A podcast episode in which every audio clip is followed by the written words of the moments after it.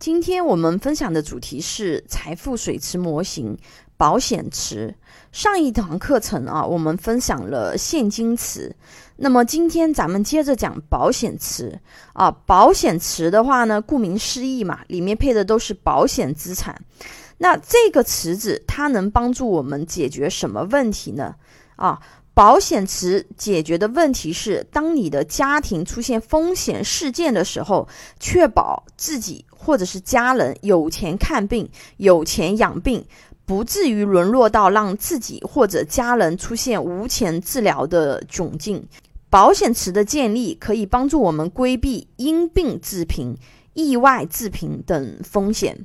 在没有保险池保障的前提下，啊，一场大病、车祸。都可能彻底摧毁你和家庭好不容易积累起来的财富。这些风险事件会在你的财富蓄水池上凿个大坑啊！没有建立保险池的家庭，你的家庭财富很可能都是空中楼阁。一个风险事件就可以耗尽一辈子的家庭积蓄。啊，有的人会说啊，疾病、意外这些事情怎么可能会发生在我的家庭呢？对吧？我们身体好着呢。啊，当然了，家庭平平顺顺是谁都希望的啊，这是一个家庭的福气啊。但是稍微有点理性的人都能想得明白，疾病和意外是不以人的意志为转移的啊，谁也不知道这个就是意外和明天，对吧？它到底哪个先来呀？所以配好保险池，家庭生活更无忧。万一发生风险事件，至少在经济层面上可以帮助一个家庭渡过难关。保险池的建立一般可以分为五个步骤。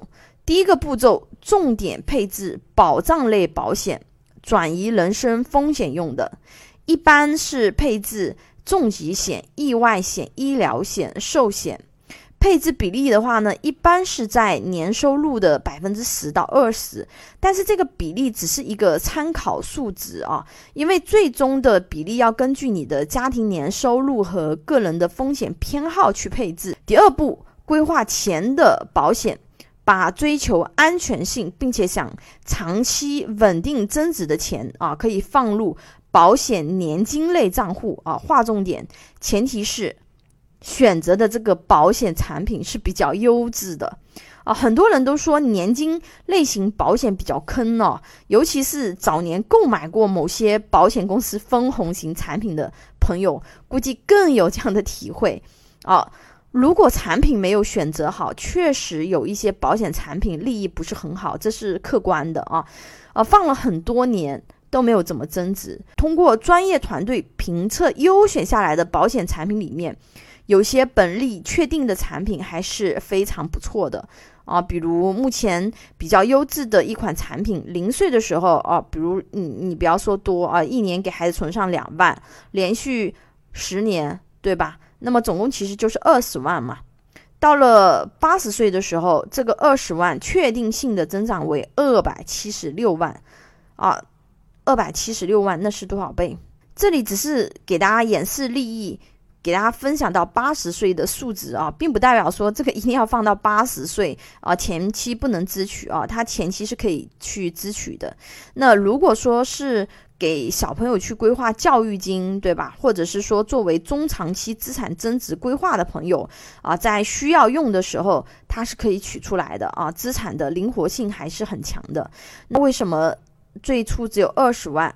对吧？它能够增长到二百七十六万呢？啊，因为优选的这款保险产品的话呢，它具有这个强制储蓄、安全性强且收益确定等特点，所以它能够穿越周期、稳定复利啊，放的时间越久，后期增长越快。给大家分享一张复利增长图的演示啊，比如说，如果说是，嗯，这个利率是百分之四的这样子的一个复利。哦，它百分之四的复利看起来也没有很厉害，对不对？但是它比如说到了四十年以后，它相当于是单利九点五啊，什么概念？就比如说我现在存一百万，那么每年给我九点五万啊，而且这个还是本金安全，对吧？利益确定的基础上，那么这种资产其实还是比较不错的一种防守型资产。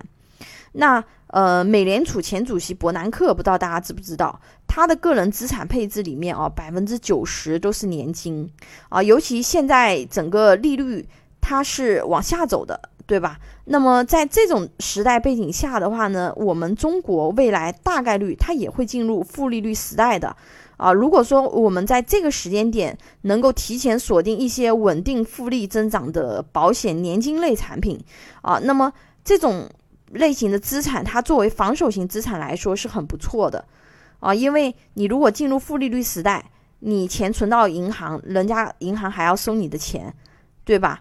那如果说是目前锁定了这种年金类产品，那么未来即使它进入负利率时代，那么它可能过了 N 年以后，它的那个单利还可以达到这个七以上啊，而且安全稳定。